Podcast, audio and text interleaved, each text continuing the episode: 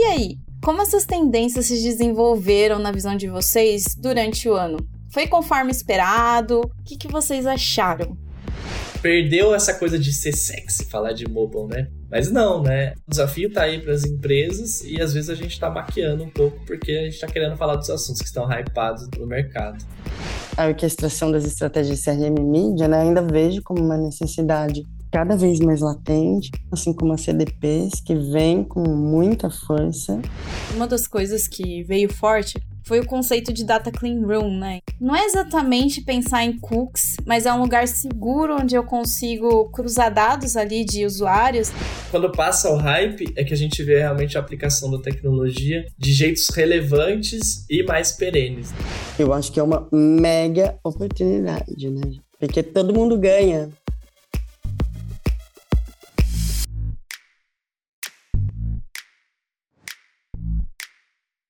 Olá, bem-vindos a mais um episódio do podcast DP6, onde falamos os principais assuntos do mercado de marketing digital e algumas outras coisinhas a mais. Eu sou a Bianca e você é o host desse episódio aqui. Hoje a gente vai falar sobre o nosso ano, né? Porque a gente tá aqui já em dezembro de 2022. Teve muita coisa que aconteceu. E lá no início do ano, a gente teve um papo aqui com duas pessoas incríveis sobre as tendências, né, para esse ano aí de 2022. E daí, a gente pensando aqui, veio trazer eles de volta pra gente falar, né, o que que a gente acertou, o que que a gente errou, o quanto a gente estava longe do que a gente pensava ali no início do ano. Então, para apresentá-los, comigo está Fernanda Amaro, que é uma ex-DPCs que hoje está lá na Holanda, levando o mundo de dados para além do Atlântico também. Bem-vinda, Fê. Você pode falar um pouquinho mais para os nossos ouvintes sobre você? Olá, Caju. Obrigada pelo convite. Mais uma vez, um prazer estar aqui. Estou saudosa de vocês. Como você falou, né? Eu estava aí na DP6, muito feliz, mas o outro lado do Atlântico me chamou. Eu vim para cá, hoje eu estou aqui trabalhando na Máquina, uma agência que é parte do grupo IPAM, e sou responsável pelo CRM aqui, vivendo um mundo diferente e congelante por aqui. Verdade, né? Esse aqui é verão e eu tô no ar-condicionado, aí você deve estar no aquecedor, né? Com a neve quase chegando. Menos 5 lá de fora. Neve já chegou, então. Provavelmente. Bom, bem-vinda. Estamos aqui também com Vitor Marini, que é um gerente de consultoria aqui na DP6. Também incrível, trabalha com diversas contas e veio trazer aqui pra gente mais do conhecimento extenso que ele tem. Bem-vindo, Vitor. Oi, Caju. Obrigado pelas boas-vindas. Oi, Fê. Que ótimo revela. Estamos saudosos também. Bom, segui ao longo do ano aqui na DP6, né, ajudando os nossos clientes a evoluírem estrategicamente no uso de seus dados para marketing. Mais um ano de muito aprendizado. Também iniciei um, um, empreendimento com o Lucas, que vocês conversaram sobre Copa do Mundo aí, que é a Retize, faz pouco tempo. E também, nessa outra oportunidade, também aprendendo bastante sobre assuntos que a gente vai falar hoje. Então, vamos entrar neles que eu estou ansioso para falar sobre já.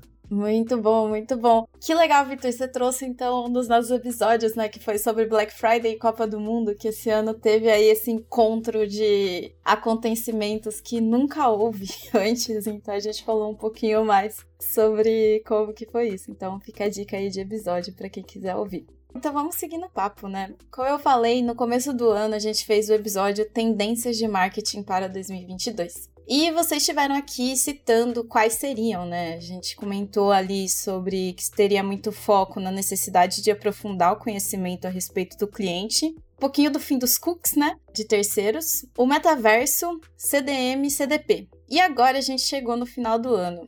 E aí, como essas tendências se desenvolveram na visão de vocês durante o ano? Foi conforme esperado? Foi menos? Foi muito mais? O que, que vocês acharam? Eu acho que, em geral, a gente aceitou bastante. Eu acho que todos esses assuntos estiveram muito presentes, sim, ao longo do ano. A necessidade de conhecer o cliente em maior profundidade ganhou bastante força. Eu acho que muitas empresas entenderam muito rapidamente que precisariam focar nessa estruturação de dados, investir na qualidade de dados para conseguir uma operação que seja data-driven mesmo, lá na frente, né? O fim dos cookies, por mais que tenha sido postergado algumas vezes, né? Acho que logo vai ser uma realidade, então ele continua firme aí, orientando e reforçando essa necessidade de captura de dados. Mas eu acho que um viés que eu não esperava para esse assunto aqui é que eu continuo observando bastante foco em estratégias que dependem do uso de cookies. Eu achei que a essa altura aqui do campeonato a gente já ia observar isso acontecendo menos, mas assim, as empresas estão a todo vapor planejando, planejando o futuro sem cookies, mas elas ainda continuam espremendo até a última gota do limão aqui dos cookies, pelo que eu tenho visto.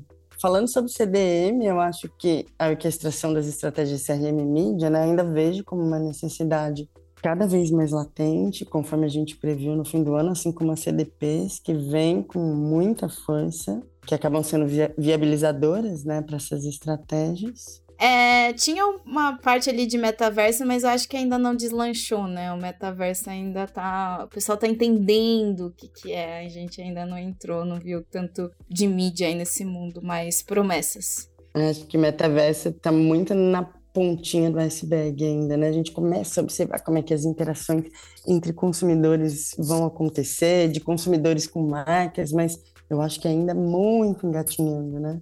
Eu acho que o metaverso flopou a gente tinha falado, lógico, a gente tinha falado que a gente esperava que houvessem pilotos dentro da publicidade, e esses pilotos realmente aconteceram até em uma certa medida.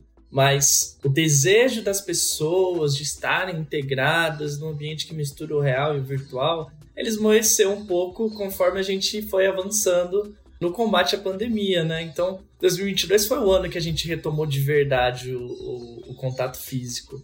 Então, se a gente está retomando contato físico, então há, é, consequentemente, uma diminuição nesse interesse das pessoas de estarem tão imersas no digital. Acho que até pelo contrário, a gente estava tentando um pouco se afastar quando a gente conseguia do digital, das telas e tudo mais, né? Fiquei, essa é, é a minha percepção, obviamente.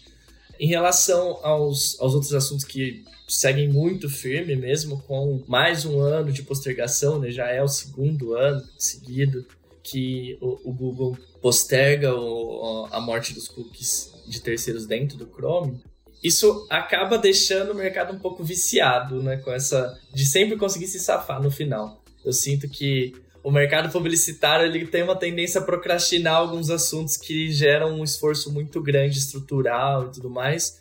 E esse é mais um deles. Mas isso não significa que não teve uma movimentação muito grande das empresas buscando entender melhor o seu cliente, né? Construir base, que foi o que a gente falou. E que, até dando spoiler para daqui a pouco, quando a gente for falar de tendência de 2023, a gente vai ter que repetir isso, porque é, é inevitável, né? É o que urge dentro do futuro da publicidade.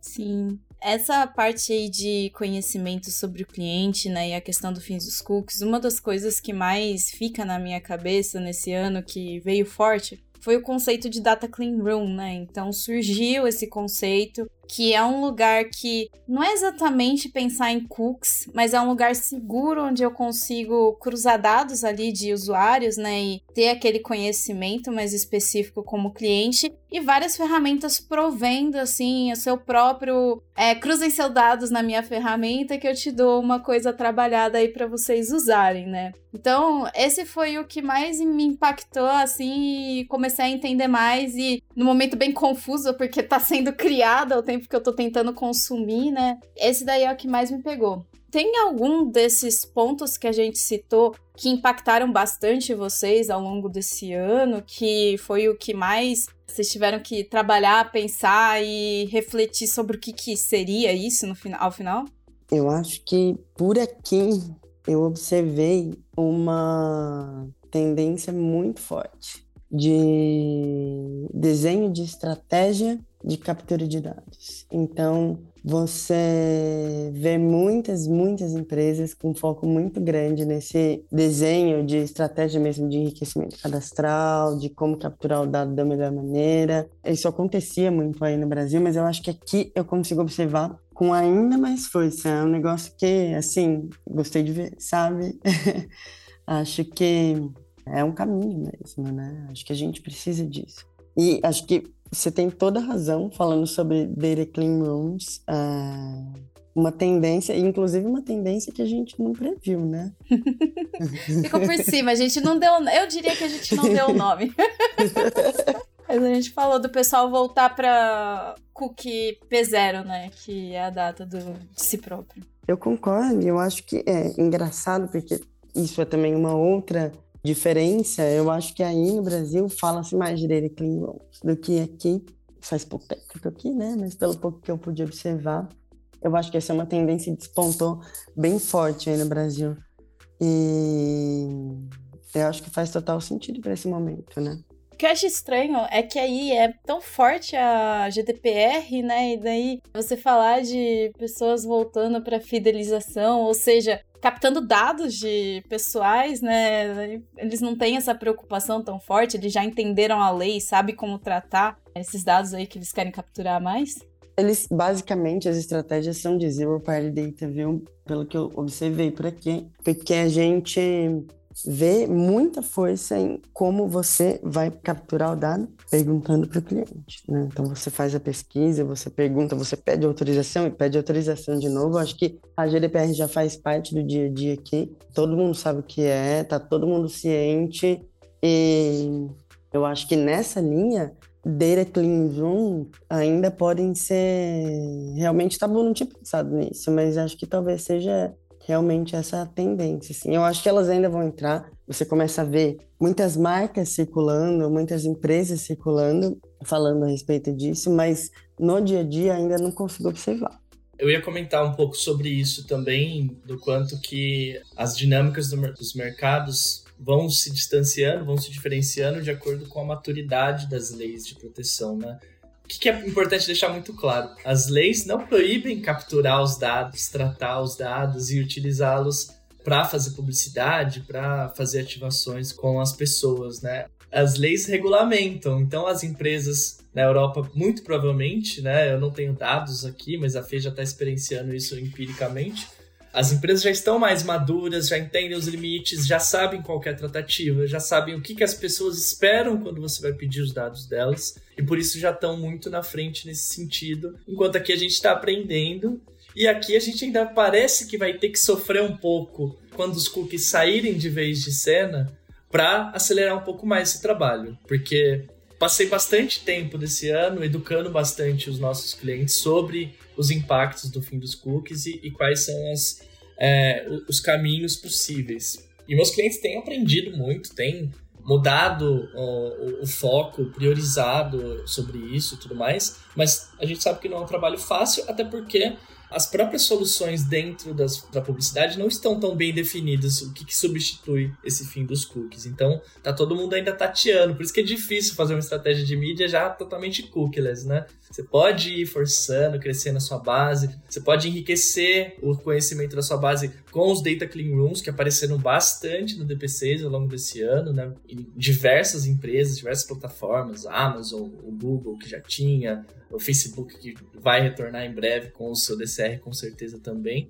Mas o ponto que eu vejo grande de diferença desse contexto mesmo é a maturidade das empresas em relação a se adaptarem à lei, né? A gente ainda está uns anos atrás nesse sentido e isso muda toda uma dinâmica e eu entendo até que talvez por isso que os DCRs estejam tão fortes aqui, porque eles são uma solução para enriquecer o seu dado, para você entender um pouco mais sobre o seu cliente, ainda não para ativá-lo, né? Os, o DCR não faz isso, ele vai lá, entende quem você é, entende quem é seu cliente, de uma forma privacy safe dos dois lados, mas ele não te cria uma nova audiência, né? Ele te dá a audiência que você já tem. Então acho que por isso que as, as empresas brasileiras estão recorrendo mais desse subterfúgio dentro da dinâmica que elas estão atuando hoje. Concordo 100%, Vi. Eu acho que o assunto aí fervilha mais, né? Aqui, assim, você ouve, mas o foco não aparece com tanta força. E acho que tem realmente muito a ver com essa maturidade com relação ao entendimento das leis mesmo, né? Mas é engraçado porque é legal, você pode fazer isso. Então, como é que a gente abre caminhos para isso, né? Daqui e daí. Sim, total. E daí entra numa própria que eu queria misturar um pouquinho esses dois pontos que vocês tocaram e entender em relação à maturidade. Vocês entendem que o mercado internacional está num momento mais maduro nessa parte de entender os dados dos usuários que eles têm e conseguir realmente ativar esses dados de uma forma rica? Ou vocês veem que só estão em momentos diferentes? Então, o Brasil, como ele está ali entendendo ainda o que é, a, é nem é GDPR, é LGPD aqui, né? É, são parecidas, veio, teve uma inspiração ali uma na outra, mas não são iguais. Então, o Brasil tá ali se estruturando de acordo com a lei que tá aqui e a Holanda tá se estruturando de acordo com a lei que existe lá, então são coisas que estão andando no paralelo e diferentes, ou então os dois estão querendo chegar no mesmo caminho, só que um tá mais avançado do que o outro. Olha, pelo que eu tenho visto aqui, eu vejo problemas, dificuldades e soluções muito similares. E eu acho que depende muito mais da maturidade da empresa com relação à captura, uso de dados, o foco mesmo, né, em estratégias mais data-driven do que, enfim, outros tipos de, de caminhos, outros caminhos, do que propriamente o mercado. Eu acho que os mercados são muito equivalentes de verdade. Os problemas mudam de endereço mas eles continuam sendo os mesmos, né? E assim, vejo uma forte tendência de unificar, como a gente falou lá no começo do ano, a gestão estratégica e eventualmente até a operação de CRM e de mídia, para você conseguir ter uma, uma atuação que centralize o cliente mesmo, né? Eu vejo uma crescente necessidade de aprofundar o conhecimento a respeito do cliente, como a gente falou, captura de dados, como falei também, vejo o fim dos cookies muito presente, mas acho que ainda com estratégias a todo vapor, né? Aqui acho que esse assunto não fervilha tanto, não é tão onipresente. Acho que aí no Brasil fala-se muito de fim de cookies o tempo todo. Aqui acho que fala-se menos disso. Uh, e as CDPs que estão presentes aqui, mas eu acho que são um assunto conduzido em fóruns mais técnicos. Acho que o time de negócios por aqui não fala tanto de CDPs, como a gente falava aí. Mas assim, de verdade, mesmos problemas, mesmas dificuldades, soluções muito similares. E acho que o que dita mais a velocidade da evolução é justamente a maturidade da empresa, do cliente. Muito bom, muito bom. A maturidade digital é algo que é bem complicado de chegar, né? Envolve muita gente, envolve muitas estruturas e cutuca, né? Diversas pessoas que não sim, querem ser cutucadas.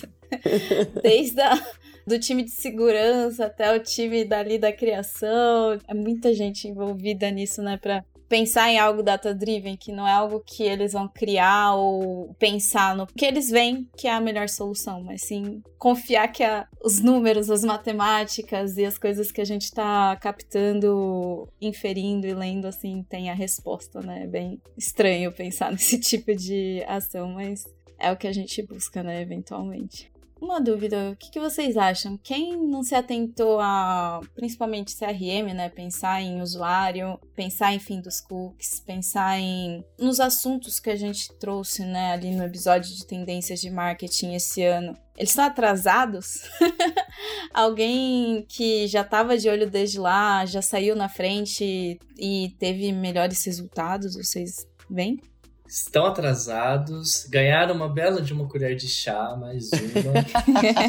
Mas a gente já vinha falando desde o ano passado que quem não estava olhando para isso já estava atrasado, né? Porque tem sim muitas empresas que já estão amadurecendo muito rápido, tem empresas que já estão nascendo nesse contexto, né? Tem startup que já, já nasceu pensando no cookieless, né? Totalmente. Então, quando a chave virar, vai ser um Deus nos acuda para quem está atrasado e vai ter um pequeno oceano azul, bem pequeno, porque as coisas são muito dinâmicas, muito rápidas. Então, o pessoal que for correr atrás do prejuízo, com certeza vai alcançar numa, velocidade relativamente rápida, mas vai dar um, um respiro forte para quem já pensou nisso, para quem já se estruturou, para quem já tem a sua base, para quem trabalhou com as estratégias de Zero Party Data que a gente tanto falou. Eu acho que um, um sinal disso são algumas consequências indiretas e que viram grandes ondas dentro da publicidade. A gente não falou de retail media na nossa conversa do ano passado, né, da, da nossa projeção, da nossa previsão, Mas o advento da retail media é uma dessas consequências, porque são empresas que já têm dados de muitas pessoas, né? Que são os e-commerce, tem hábito de consumo, tem um conhecimento incrível sobre o que, que a gente faz, quem a gente é, o que, que a gente pensa, e que entenderam que, além de monetizar essas pessoas oferecendo um upsell, um cross-sell, produtos, etc., elas podem oferecer essa inteligência para outras empresas através de anúncios dentro das suas plataformas, né? Se a gente pensasse assim, no conceito de retail media, e eu lembro de ter visto isso em algum momento, um e-commerce fazendo propaganda para outro e-commerce, eu falei, isso não faz o menor sentido. Mas faz, né? Porque dentro do e-commerce, 99% das pessoas vão lá, entram na vitrine e não fazem nada. E agora além do 1% que vai lá e compra e consome algum produto, assina algum serviço, esse 99% também gera receita para essas empresas. A gente está vendo esse movimento forte no Brasil, mas ele está muito mais já avançado nos Estados Unidos, por exemplo. Já é um, o retail media já é maior que o mercado publicitário do Brasil inteiro em volume de faturamento. Mas aqui no Brasil a gente vai ver crescer muito. Eu não sei como é que tá esse movimento na Holanda, Fê. Você tem visto também bastante forte nesse sentido? É, então, a minha amostra ainda é pequena, né, gente? Faz pouco tempo que eu cheguei, mas eu não tenho visto, não, viu? Assim, eu vejo algumas empresas começando a olhar, começando a discutir como é que a gente pode é, instituir parcerias, mas eu ainda não vi como uma realidade nos projetos por onde eu passei. De qualquer forma, não vejo o assunto fervilhando como eu observava por aí. Eu acho que é uma mega oportunidade, né? Sim, sim. Porque todo mundo ganha, todo mundo ganha. De um lado ganha expertise e do outro lado você consegue monetizar os dados, né? Que outra hora estariam ali parados, né? Tipo, poxa, captei esse monte de dado, com certeza vai me ajudar aqui a estruturar melhor, a pensar mais data-driven, mas e aí? Como que eu monetizo isso que eu já tenho?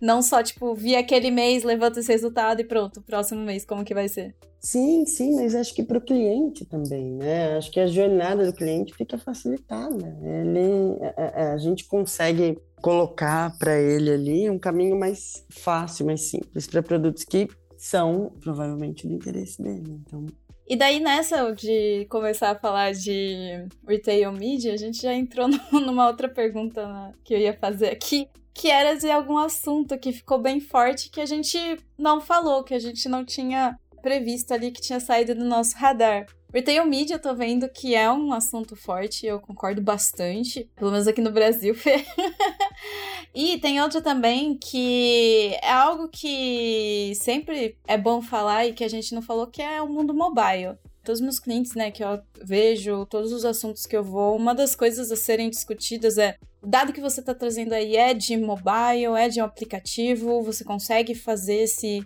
é, trazer esse dado de aplicativo. E ali é onde eu vejo que, de repente, a maturidade cai, assim. É, o mundo de mobile parece bem místico, né? E é o que mais importa muitas vezes. Há um aumento muito alto de pessoas usando aplicativos e baixando aplicativos de empresas, de outros negócios, assim, às vezes nem é para comprar, às vezes é para outros objetivos, por exemplo, companhias de viagens que tem ali que dá para você ter o seu aplicativo. Nas minhas últimas férias eu baixei o aplicativo de, um, de uma companhia de aluguel de carros para eu conseguir ali pegar o meu carro sem precisar passar pelo guichê ali. Então, aluguel de bicicleta aluguel de bicicleta no aplicativo.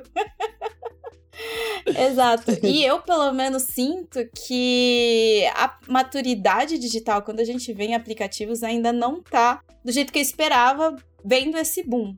Para vocês, faz sentido colocar isso no assunto forte que a gente não falou antes? Vocês também sentem que tem esse ponto aí a ser visto? O que eu penso sobre isso, acho que Primeiro é que a gente já ouve falar, a gente já reproduz, já fala sobre mobile faz tanto tempo que parece que é um assunto batido, né? Mas não é. é o louco é que não é, né? Se a gente pensa, especialmente a experiência do Brasil, que agora tá chegando o 5G, que os celulares mais baratos têm uma capacidade de processamento e armazenamento maior, é muito mais viável você, uma empresa, criar um aplicativo e oferecer algum benefício em troca para que o seu cliente use esse aplicativo do que era há alguns anos. E isso também está ligado com o que a gente está falando de CDP, né? De ter os dados do cliente e tudo mais, porque o aplicativo é um jeito de você coletar mais dados, você conhecer mais o seu cliente, você fidelizar o seu cliente, dele estar tá dentro do seu cercadinho e não espalhado ali na internet, né? Então acaba que a gente fala, dá menos atenção do que deveria, porque a gente acha que é um assunto completamente estabelecido, mas não é. Especialmente quando a gente fala de analytics para app, né? De atribuição para app, que é um, é um baita de um gargalo ainda, né? Quando a gente vai construir um modelo de atribuição, por exemplo. E a gente acaba não dando o, o enfoque, porque perdeu essa coisa de ser sexy falar de mobile, né? Porque, ah, já falou disso. Tá batido. Desde 2013, 2014, a gente tá falando desse tal desse mobile. Agora não precisa mais falar sobre isso. Mas não, né? Ele tá aí, né? O desafio tá aí para as empresas e às vezes a gente tá maquiando um pouco porque a gente tá querendo falar dos assuntos um pouco mais que estão em, em, voga, né? Os assuntos que estão hypados no, no mercado. Acho que, inclusive, em termos de negócio, é uma ferramenta que a gente pode explorar demais ainda. Né? Eu tenho um cliente que fez é, agora a solução dele de app, né? Ele fez um, o e-commerce dele numa versão app. E ele teve um super resultado nessa Black Friday já com esse app. E era um negócio que a gente às vezes olha e fala assim: ah, mas vai fazer aplicativo em 2022, né? O celular tá, de todo mundo tá muito cheio. E não, tá, tá dando resultado ainda, né? Tá, ainda tem muito para explorar. Sim. E uma coisa que eu quero perguntar: como fica a junção de CRM com aplicativos? Eu acho que é uma baita oportunidade. É óbvio que existem gargalos aí no meio do caminho, né? Que a gente vai precisar transpor para cada cliente de um jeito, para cada empresa de um jeito. Mas o cliente está no seu ambiente, né? Como o Vi falou, no seu cercadinho. Cara, é uma oportunidade incrível de você criar um relacionamento com ele, de você entregar valor para conseguir obter dados, obter é, a própria lealdade do cliente, né? Se for mais fácil comprar pelo aplicativo, por que, que eu vou entrar no site e fazer meu login e tentar lembrar minha senha, entendeu? Eu tô com o aplicativo aqui. Aí eu posso usar isso não só para estimular a venda, para estimular a interação, mas para focar inclusive na captura de dados. Então, concordo que é um assunto que às vezes parece batido mesmo, parece ultrapassado, mas eu não acho que seja, não. E complementando o que o Fê falou, tem que ser uma coisa que o cliente enxergue como natural para ele benéfico, né? Não, não adianta forçar. Você lançar um aplicativo e não existir uma única razão plausível para o cliente parar de usar o web e usar o aplicativo na sua interação, não, não vai pegar, né? Não vai pegar. Então, ele precisa ter um desconto, ele precisa ter algum tipo de benefício, ele precisa ter exclusividade, alguma coisa. Da mesma forma que a gente falou no, no episódio lá, é, lá atrás sobre Zero Party Data e o que, que tinha que ser oferecido, né? Para que o cliente se dispusesse a, a dar os seus dados para uma empresa, é na instalação do aplicativo. É uma questão até de economia, economia de tempo, né? É, você está disputando o tempo com outros aplicativos, está disputando espaço no celular com outros aplicativos, está disputando atenção com outros aplicativos. Então, o que, que você está me oferecendo? E é um movimento que a gente vê até em time de futebol ultimamente, né? time de futebol lançando bastante aplicativo.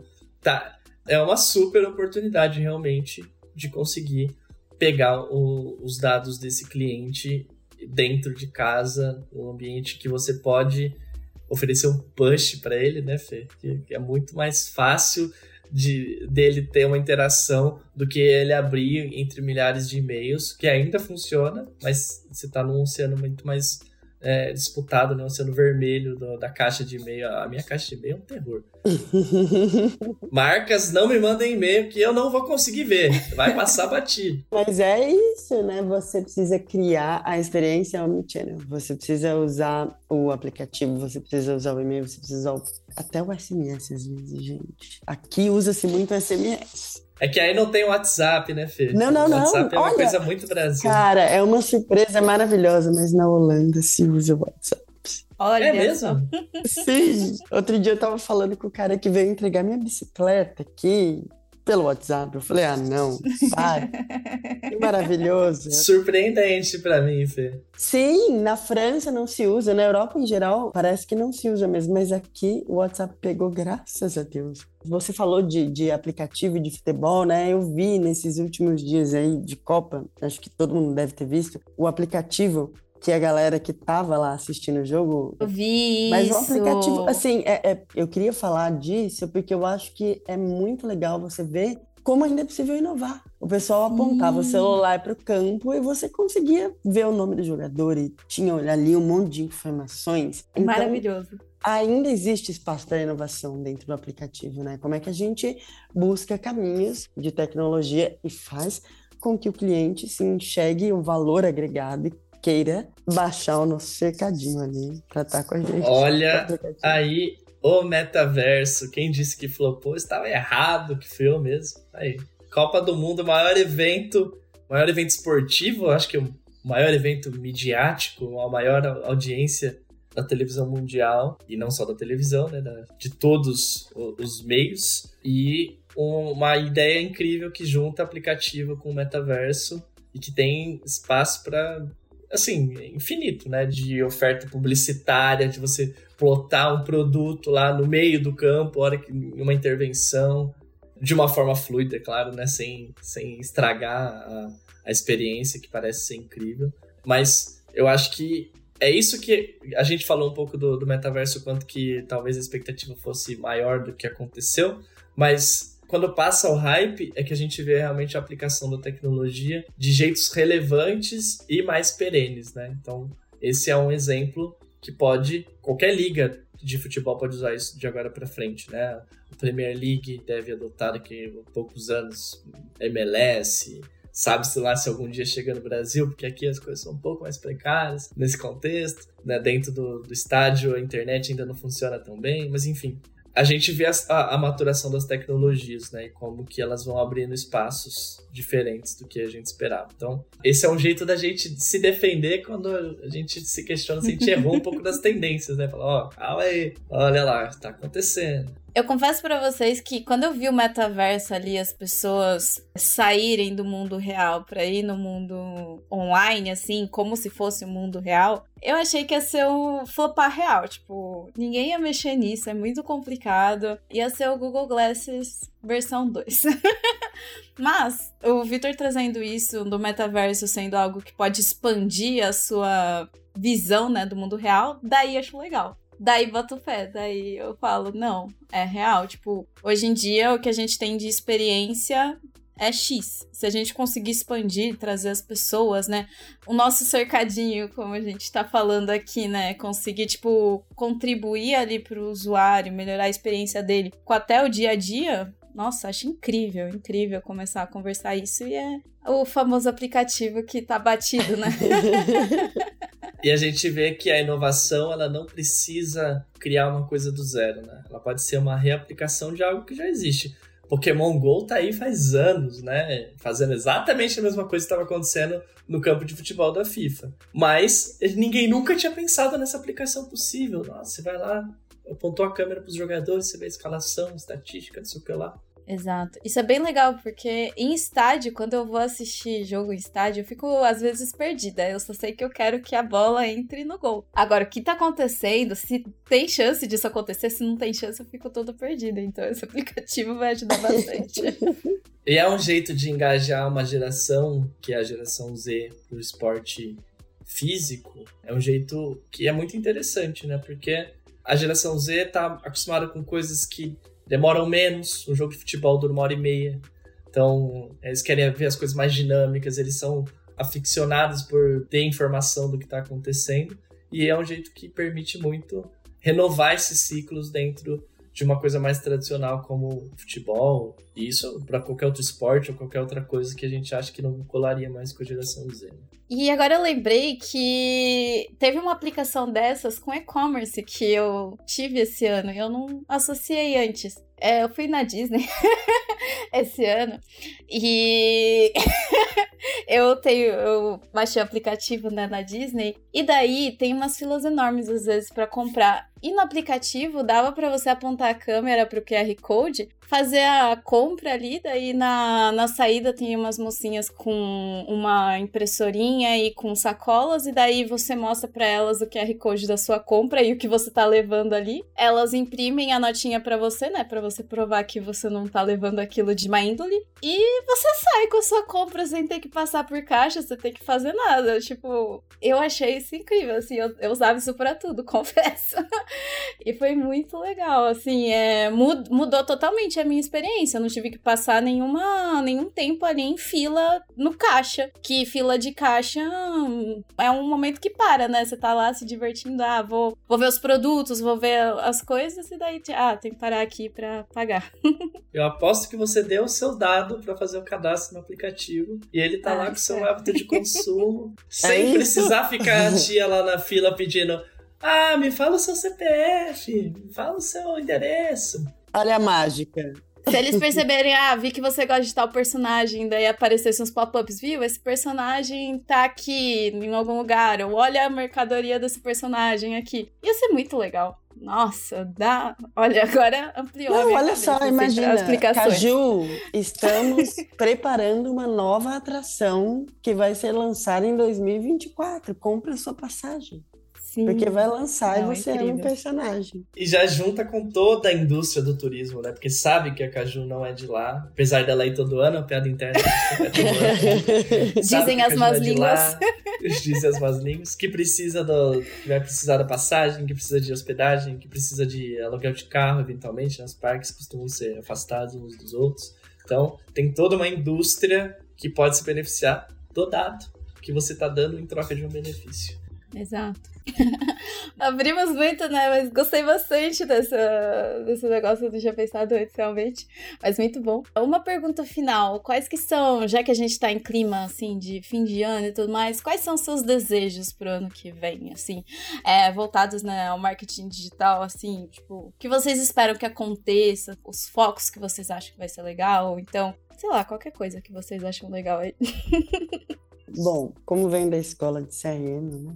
Eu sempre tenho uma tendência ali bastante forte de conseguir acessar dados que tenham qualidade, que tenham confiabilidade. Então, se eu pudesse desejar alguma coisa, eu desejaria que as empresas investissem muito em captura, é, estruturação e armazenamento de dados com qualidade. Eu acho que isso aí é a fonte da receita para o futuro e de relações que podem ser construídas de uma maneira muito mais amigável mesmo com o cliente, né? Se você conhece o cliente e usa esse dado, obviamente de maneira responsável, e se você conversa com o cliente sem extrapolar os limites do bom senso, acho que todo mundo ganha, como eu falei. Então, a empresa pode oferecer um produto no momento exato, no momento que está fazendo sentido para o cliente. O cliente sente que a empresa é, está de fato fazendo isso, está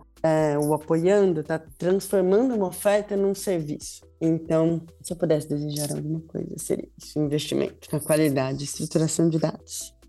Muito lindo. E você, Vitor, o que, que você deseja aí? Ah, de, desse, depois desse discurso da Fê, eu tava desejando que o mercado brasileiro repatriasse ela, né? Que profissional que a gente tem a oportunidade de conversar aqui. O Brasil já tá pequeno demais para essa mulher, que ela é incrível. Mas, uh, falando sobre desejo dentro do, do nosso mercado, eu gostaria que tudo isso, né, todas essas mudanças, o fim dos cookies, e que a gente já está falando pelo terceiro ano seguido, mas que isso motivasse o mercado mais justo com as pessoas em relação ao uso de dados, que vire realmente uma relação de, de transparência e benefício mútuo, porque dá para todo mundo lucrar, para todo mundo se beneficiar. E aí eu estou falando de empresas e pessoas que consomem dessas empresas com criatividade, inovação e um trabalho bem feito, dá para o negócio ser muito melhor. Então, vamos refletir o que, que a gente tem feito no nosso mercado e ver como que a gente pode transformar essa relação em honesta e de mútuo benefício, realmente. Acho que esse é o meu desejo. Amei, amei, amei. Vou escrever no cartão de Natal. lindo, lindo. Se me perguntarem o meu, o meu desejo, sim, é realmente o data-driven acontecer Eu acho que facilita muito o dia a dia, o entendimento, o cumprimento, né, das leis. Quando a gente pensa ali em realmente parar de ficar pensando no passado, parar de ficar pensando em como faziam até então e deixar assim ser levado pelos dados. Se pá, a gente descobre coisas assim que a gente nunca pensou. E trazer todo mundo nisso, né? Como eu falei, é algo que envolve diversas áreas, então não tem por que eu não envolvê-las também. Acho que todo mundo ali tem que fazer parte para é, realmente a companhia em si conseguir se beneficiar. Se algum dos pilares, né, alguma das perninhas ali da companhia não tá tão bem, todo mundo sente. E eu vejo ali que pensar em data driven, pensar em algo mais direcionado, ajuda ali todo mundo. Adorei. E é isso. Esse é o meu desejo. Bom, então a gente está chegando aqui no final. Queria agradecer novamente os convidados, Vitor Marini, Fê Amaro. E agora é um momento mic aberto, digamos assim. Podem mandar um beijo para alguém, cobrar a pessoa ali que tá de devendo para lembrar que no ano que vem tem juros. É... Mas microfone aberto para vocês, tá bom? Ah, gente, eu queria agradecer o convite. Foi incrível estar com vocês aqui. Deu para matar isso aqui da saudade que eu sinto de trabalhar com essas pessoas incríveis que são vocês, é, o pessoal da DP6. E de verdade, acho que é muito legal ver que a gente continua é, muito próximo, andando juntos para a mesma direção e que a gente se encontra nesse futuro aí. Mas obrigada pelo convite, fiquei muito feliz, foi um papo incrível, que realmente foi o que eu precisava para o meu fim de ano. Bom, quero agradecer também por poder retornar aqui ao, ao podcast da DP6, pela oportunidade de, de ter uma hora, uma hora falando com a Fê aqui e você também, Caju. Realmente muito especial, quase uma festona de fim de ano, mais que qualquer festa de fim de ano de firma, isso aqui. Foi, tá valendo foi. muito. Agradecer também aos ouvintes, né? Exaltar o fato que o nosso podcast foi o mais ouvido do ano na DP6. Aquele que a gente fez de tendências Não bombou. É? bombou. Então, uhum. é, agradecer bastante aos ouvintes, as pessoas que procuraram também a gente para conversar na paralela sobre os conteúdos. Fiquem à vontade para fazer isso também.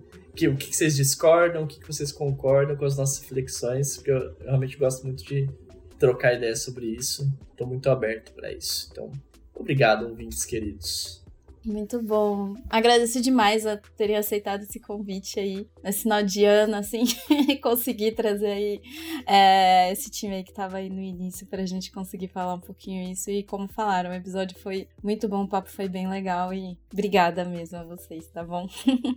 então, beleza. O episódio vai ficar por aqui, pessoal. Muito obrigada por terem ouvido até agora. Acompanhem as redes sociais da DP6 para saberem cada vez mais das nossas novidades, das novidades no mercado digital, o que, que tá acontecendo aí, os novos episódios. E como esse é o último episódio do ano, feliz final de ano, boas festas, tudo de ótimo e ano que vem a gente volta no próximo episódio. Até mais.